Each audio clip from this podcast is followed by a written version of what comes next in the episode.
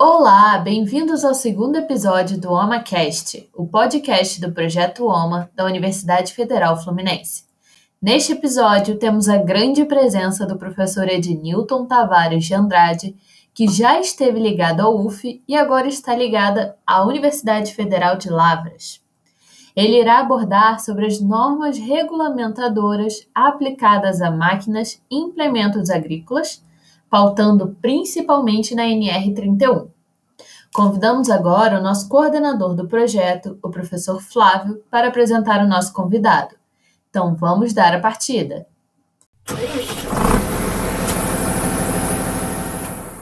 É, inicialmente gostaria de agradecer ao professor Ednilton pela disponibilidade de fazer uma palestra para nós hoje. Professor Ednilton, é professor titular no Departamento de Engenharia Agrícola da Universidade Federal de Lavras, né, UFLA, atualmente coordenador do programa de pós-graduação em Engenharia Agrícola dessa universidade. Possui graduação em Engenharia Agrícola pela Universidade Federal de Lavras, em especialização em Engenharia de Segurança do Trabalho pela UF e mestrado e doutorado de Viçosa. Né, tem experiência na área de Engenharia de Processamento de Produtos Agrícolas, com ênfase em secagem, armazenagem, qualidade, energia e segurança do trabalho. Professor Ednilton, muito obrigado novamente pela disponibilidade. Passo a palavra a você, fique à vontade aí, quando você quiser iniciar a sua apresentação. Muito obrigado novamente. É, boa tarde a todos. Inicialmente eu quero agradecer a oportunidade, o professor Flávio está dando aí de poder passar um pouco aí dos conhecimentos na área agrícola e de segurança do trabalho. E é uma satisfação sempre, né, poder estar na UF, né, mesmo que de forma remota. Então eu sou eu sou cria da UF e eu me considero, como eu já sempre falo para vocês, né, sempre que eu participo de alguma atividade, eu digo que eu me considero de casa. Então eu estou sempre à disposição e sinto o maior prazer em poder colaborar e participar das atividades com vocês. Esse tema que eu vou discutir com vocês é um pedacinho da NR31, a gente vai falar dela também hoje, mas ele é um pedacinho da NR31, então a gente vai introduzir esse assunto com vocês e chamar atenção para alguns tópicos da NR31 também, é, que também não, não vai ser esgotado hoje, não tem como esgotar, que é, uma, é um debate constante.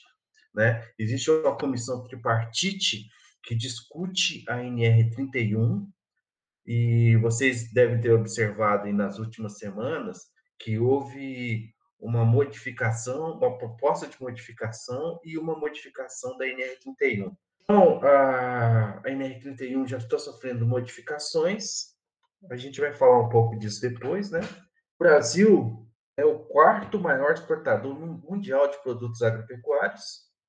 Aí uma, um valor de em torno de 96, 97 bilhões de dólares exportados, a, atrás apenas da União Europeia, dos Estados Unidos e da China. Ou seja, a União Europeia, né, uma união de países, se tirar a União Europeia, o Brasil está, na verdade, em terceiro colocado no mundo em exportação de produtos agropecuários. E isso, em grande parte, ao avanço tecnológico que nós atingimos nos últimos anos.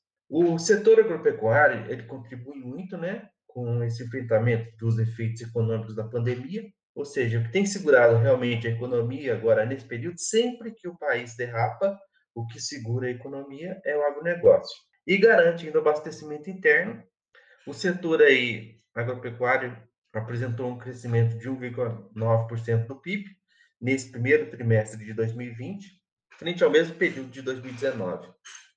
Além disso, no primeiro quadrimestre de 2020, comparativamente ao mesmo período do ano anterior, o volume das exportações do agronegócio cresceu 11%, e suas receitas em dólar 5,9%, só para a China teve um crescimento aí de 28% em volume e 26% em receita.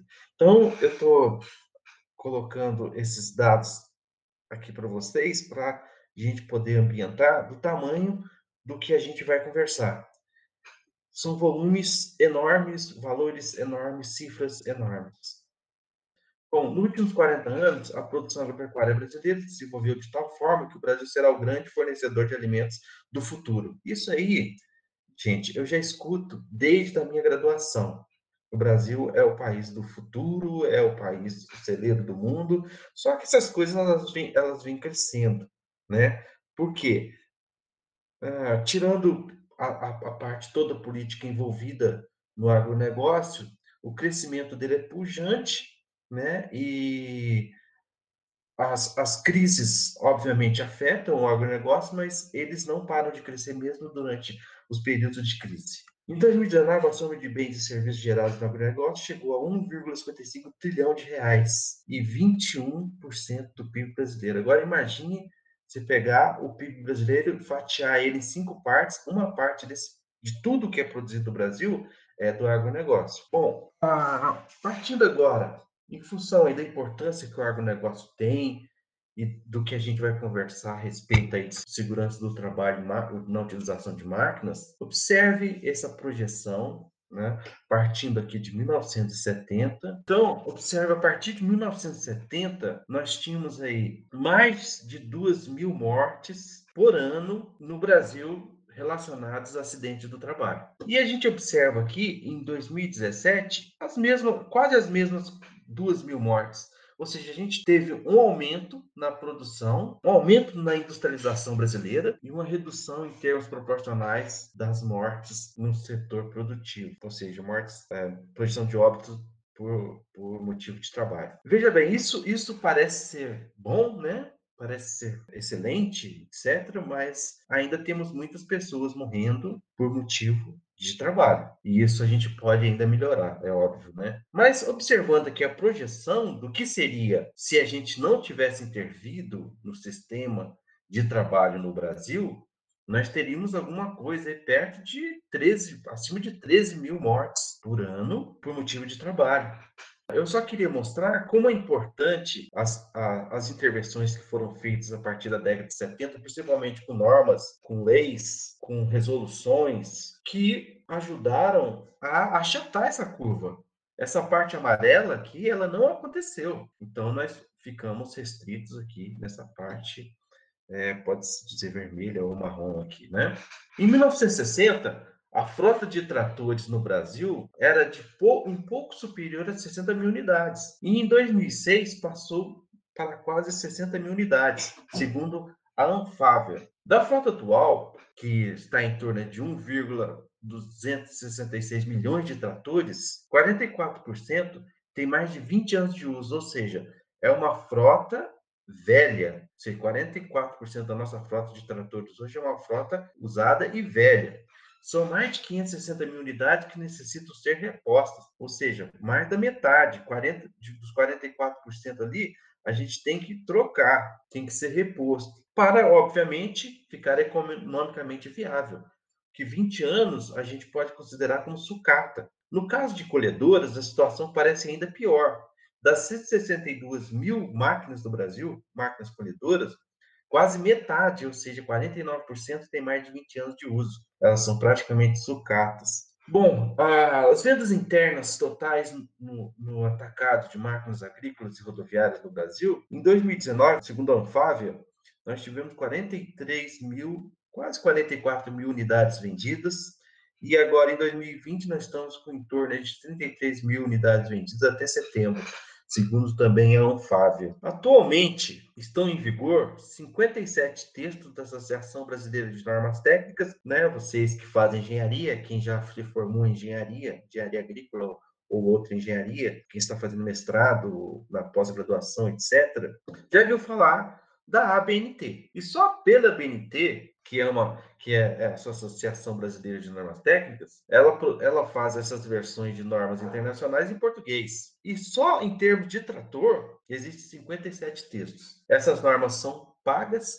Se você quiser ter acesso a uma norma dessa, você tem que comprá-la. No Brasil, as, prime... as, principais causas de acidente com trator agrícola são falta de atenção durante a operação, treinamento e capacitação dos operadores, ineficiente, e conscientização dos operadores com relação ao uso dessas máquinas agrícolas. Ou seja, se a gente focar aqui, a, a principal problema dos acidentes do trabalho está no operador. Então, o principal problema ele está no, opera, no operador. Então, aí a gente entra naquela discussão, né? Se é um problema, se é um problema ambiental ou se é um problema comportamental, né? Ato inseguro, lembra lá de se falar de ato inseguro, né? Que é o ato o ato culposo, se falar também das condições do ambiente que levou essa consciência culposa do trabalhador com relação aos acidentes serem partes direcionadas ao posicionamento ou à atitude do operador. E isso é muito ruim, essa transferência de culpa no, no setor, porque existem normas que já não permitem mais que isso aconteça, né? Entre um mesmo. O ambiente ele tem que ser seguro, tá? Não é o trabalhador só o trabalhador que tem que garantir essa segurança, mas o ambiente tem que ser um ambiente que permita ser seguro, de um modo geral.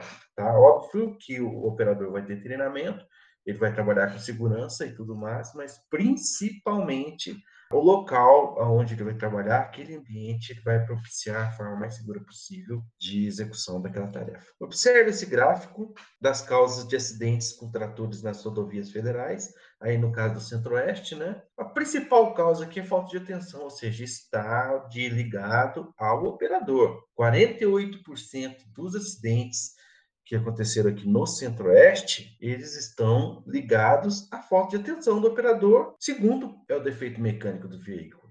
Né? Aí seria o ambiente. O veículo deu problema, deu um problema e causou um acidente. Mas a principal aqui é o operador. Se o cara prestasse atenção, não direcionasse sua atenção para outras coisas, executasse a tarefa adequadamente, isso seria reduzido. Mas existem também outros fatores como, por exemplo, a rotina exaustiva do operador de máquinas agrícolas. Porque o cara ele senta no, no, em um trator, uma colhedora, um outro implemento, né, uma, um pulverizador, etc. E ele fica quanto tempo executando aquela tarefa? Quanto tempo ele leva até terminar determinada tarefa? Seis, sete, oito horas? Sentados numa máquina agrícola é pesado. Então, pode ser que a falta de atenção, devido, a gente chama de permissividade. Ele se permitiu se colocar em condição insegura e isso levou a, a esse operador a sofrer ou a causar algum acidente. E aí vem outras, outras causas, né? Como desobediência, sinalização, Gestão de álcool bastante elevada, que 8%, né? 8% é um, é um número razoável. Velocidade incompatível com a via, com a via também é outro fato grave. Defeito na via, animal na pista, motorista dormir, né? não guardar distância segura e ultrapassagem correta. Aqui nós podemos observar, também neste, neste gráfico, os acidentes com máquinas agrícolas na região centro-oeste paulista, que a maior parte dos acidentes com máquinas agrícolas são com tratores, 62%. 14% com motosserra, outros 14% com picadeiro, misturador de ração e roçadeiras. Os acidentes com máquinas agrícolas são os campeões, mas quando acontece acidentes com motosserra ou mesmo picador de cana, eles são acidentes graves porque muitas vezes ocorrem mutilações. Queria falar com vocês um pouquinho aqui, né, tirar um tempinho para a gente conversar sobre a NR31, que é Segurança e Saúde no Trabalho na Agricultura, Pecuária, Silvicultura, Exploração Florestal e Aquicultura. Bom, lá dentro da NR31 tem o item 31.8, que é agrotóxicos, adjuvantes e produtos, produtos afins, eu não vou me ater muito a este tópico, apesar de estar relacionado a máquinas agrícolas, mas o parte importante desse tópico seria a aplicação, tá? Segurança na aplicação.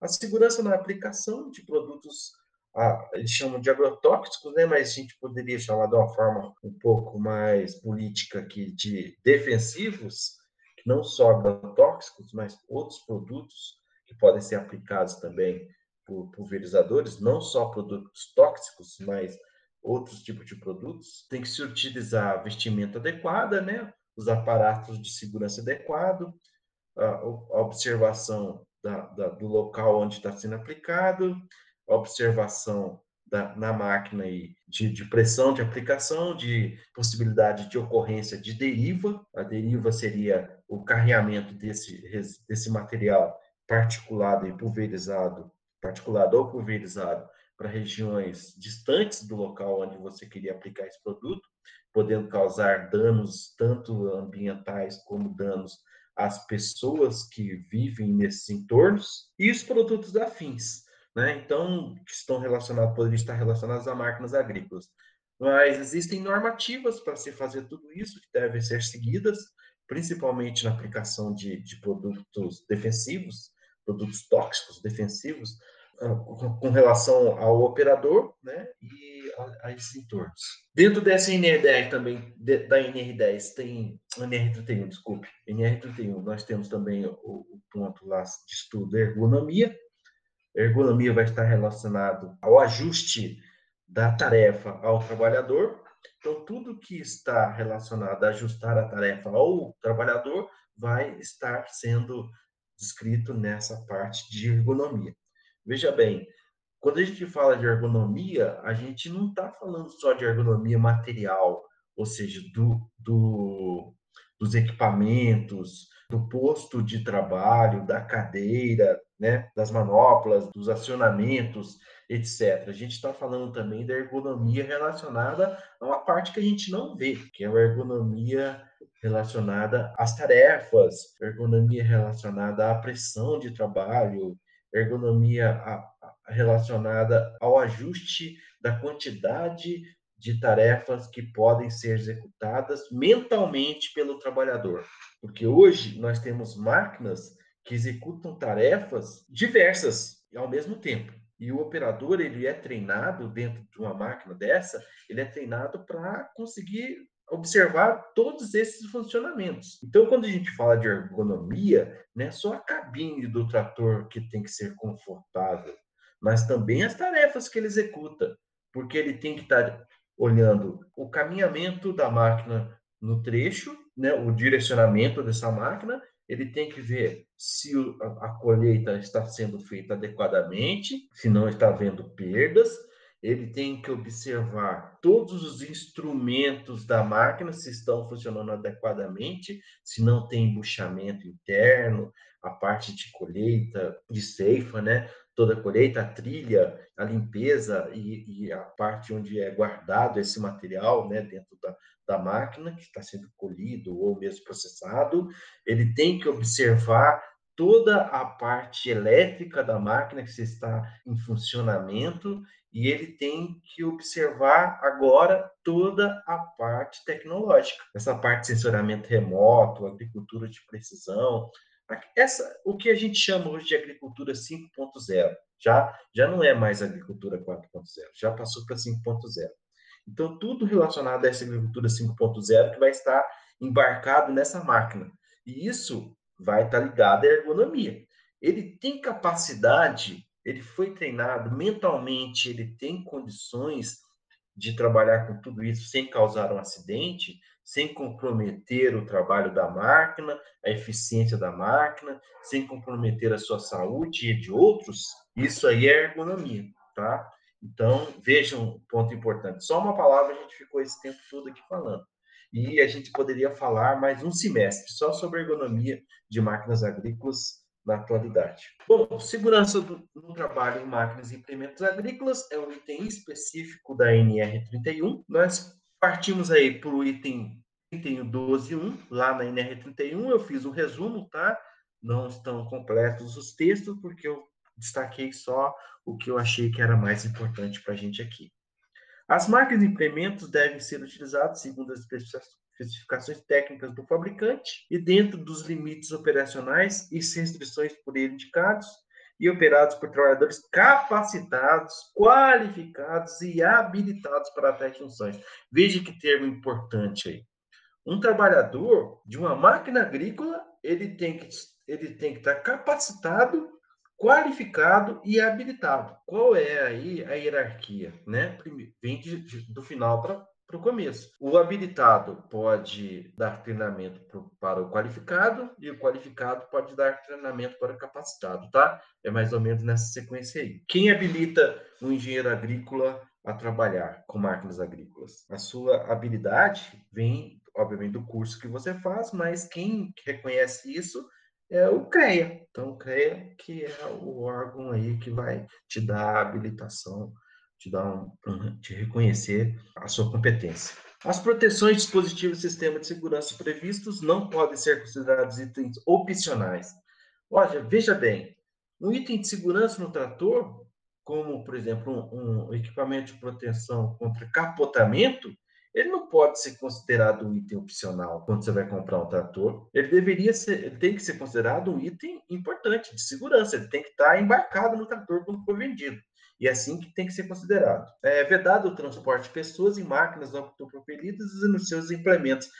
Gente, parece brincadeira, né? Mas vocês veem isso até em grandes centros. É comum se transportar pessoas em tratores. É comum se transportar pessoas em caçambas de tratores. É comum se transportar pessoas em caçambas, né? Nessas carrocinhas que são acopladas ao trator. E isso aí está incorreto, é contra a lei e da cadeia se, se, se houver danos à pessoa. Isso só de, de executar dessa forma, isso é fora da lei. Por quê? Porque você colocar a vida do outro em risco dá cadeia, né? Da pena de prisão de três a seis meses. Bom, mas se for projetado para esse fim, aí não tem problema, mas a maioria não é. Tá? Coloca uma carretinha lá e enche de trabalhador para levar para o meio rural. Até mesmo em caçambas de caminhonete, etc. Muito comum, mas Infelizmente, a gente tem, tem que combater isso, esse, esse pensamento aí, porque é muito perigoso e é uma falta de respeito com a vida de quem você está carregando. Os dispositivos de partida, acionamento e parada das máquinas estacionárias e dos equipamentos estacionários devem ser projetados e selecionados e instalados de modo que não se localize em zonas perigosas, de modo que não se localize em zonas perigosas, impeça acionamento de ligamento involuntário pelo operador ou qualquer outra pessoa ou forma acidental, não acarrete riscos adicionais, não possam ser burlados, tá? Isso é muito incomum, tá? São as formas ocultas de realizar tarefas. Isso aí na vida de vocês de engenharia, não só na área de marcas, mas na vida de engenharia mesmo, do dia a dia, vocês vão ver que as pessoas elas conseguem descobrir formas ocultas de realizar tarefas que a gente até duvida. Quando você descobre, nossa, esse cara está fazendo isso assim, como é que ele conseguiu burlar por tanto tempo isso? Ele está burlando a norma, ele tem que executar uma tarefa de tal forma, ele burla para ficar mais fácil para ele. Como, por exemplo, colocar um, um, algum calço por exemplo, um calço e um pedal. Em vez dele ficar com o pé no pedal o tempo todo, como a máquina vai andar muito tempo, ele vai lá e põe um calço no pedal. Põe um calço no pedal para ela ficar acionada durante todo o tempo que ele está por ali, ou mesmo não está por ali. E a máquina fica acionada por um calço, em vez de ter uma pessoa tomando conta daquela máquina. Isso, como eu disse anteriormente, burlando né, o sistema de segurança da máquina. Possam ser acionados desligados em caso de emergência por outra pessoa que não seja operador. Isso é muito importante. Em caso de ocorrência de acidente, que você possa desligar a máquina.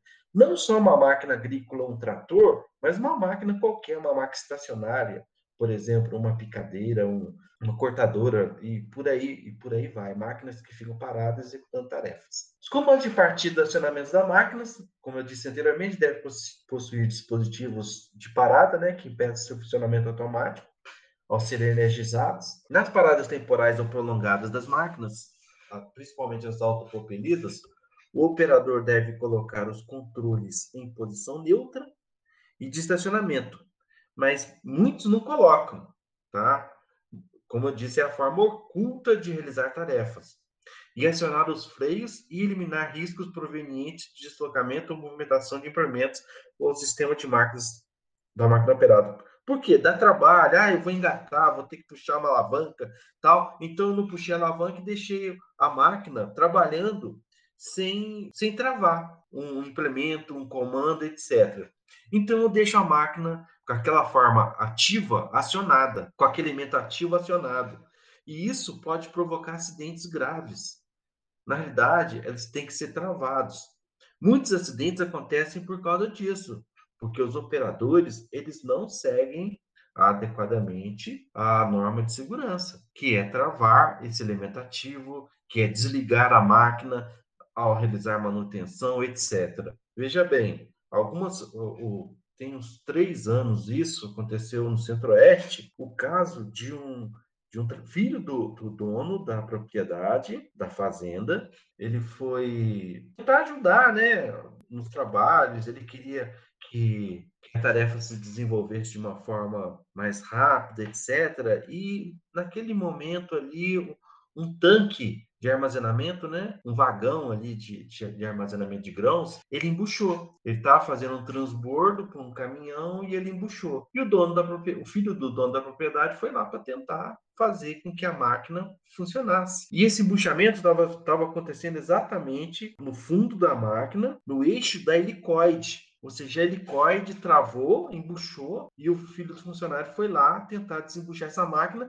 sendo que os órgãos ativos da máquina estavam todos acionados. Nesse momento que ele foi tentar desembuchar essa máquina, o que aconteceu? Ele meteu o pé, né, batendo o pé ali na parte de baixo da máquina, naquele helicoide. A máquina desembuchou e voltou a funcionar puxando a perna dele e o corpo dele até a cintura. Foi, foi engolido. Ele foi engolido pela máquina até sua cintura. Ainda deu tempo de tomar água com seu, seus familiares ali, né? Porque não teve como retirar ele naquela hora, e ele acabou falecendo naquele local. Ou seja, tudo porque a parada temporária ou prolongada da máquina, o operador não desligou a máquina, o operador não desengatou a parte ativa, não desligou a parte ativa. As zonas de perigo das máquinas de experimento devem ser possuir sistema de segurança, como eu disse anteriormente. Essas zonas elas têm que ser fechadas e com o sistema ele tem que teria que ser automático. Ou seja, eu, eu abri o sistema de transporte, por exemplo, da helicoide, a máquina ele desacopla. Teria que ser um sistema automático que desliga a máquina, ou trava ou desacopla a máquina, mas não, não é assim. Os sistemas parecem mais mais baratos, mais facilitados, eles não são desacoplados automaticamente. Então, cabe ao empregador rural manter o sistema de segurança em perfeito estado de conservação e funcionamento e treinamento, né?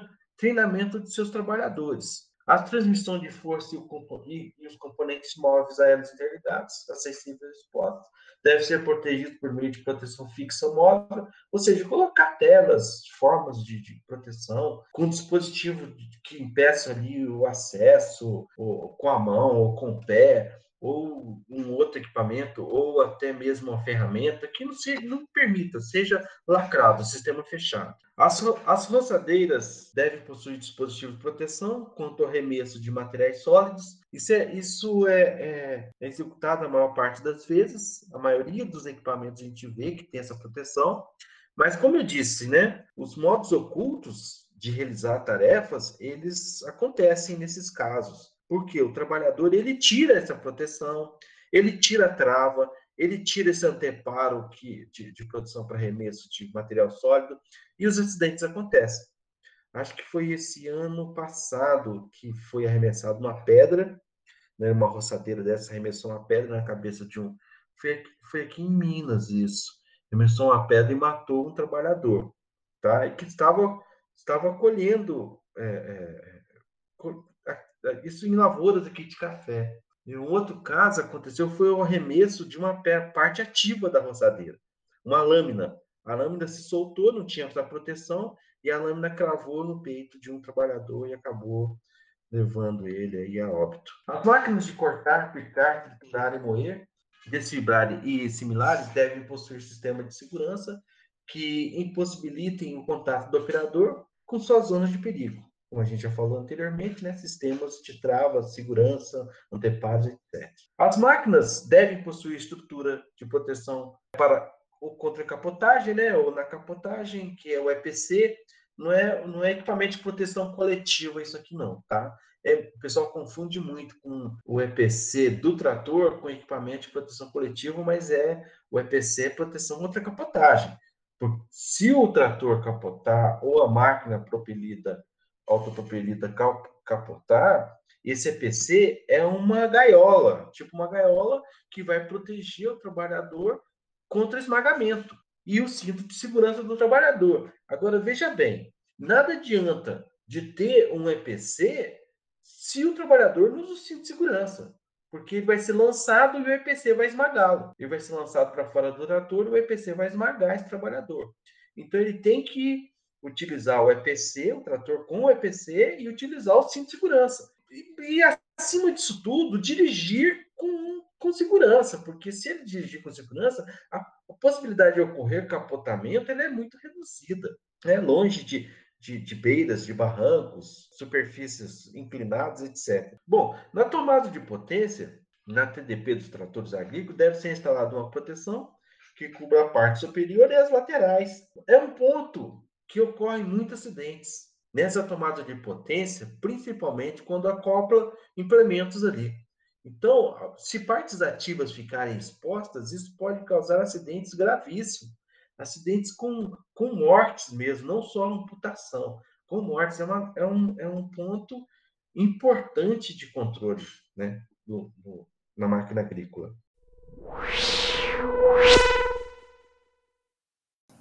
Essa foi a primeira parte da capacitação sobre normas regulamentadoras do professor Ednilton. Logo, logo também lançaremos as revistas com os gráficos e resumos das palestras. Qualquer dúvida, só entrar em contato através do e-mail projeto_oma, com dois M's, arroba gmail.com. Até a próxima!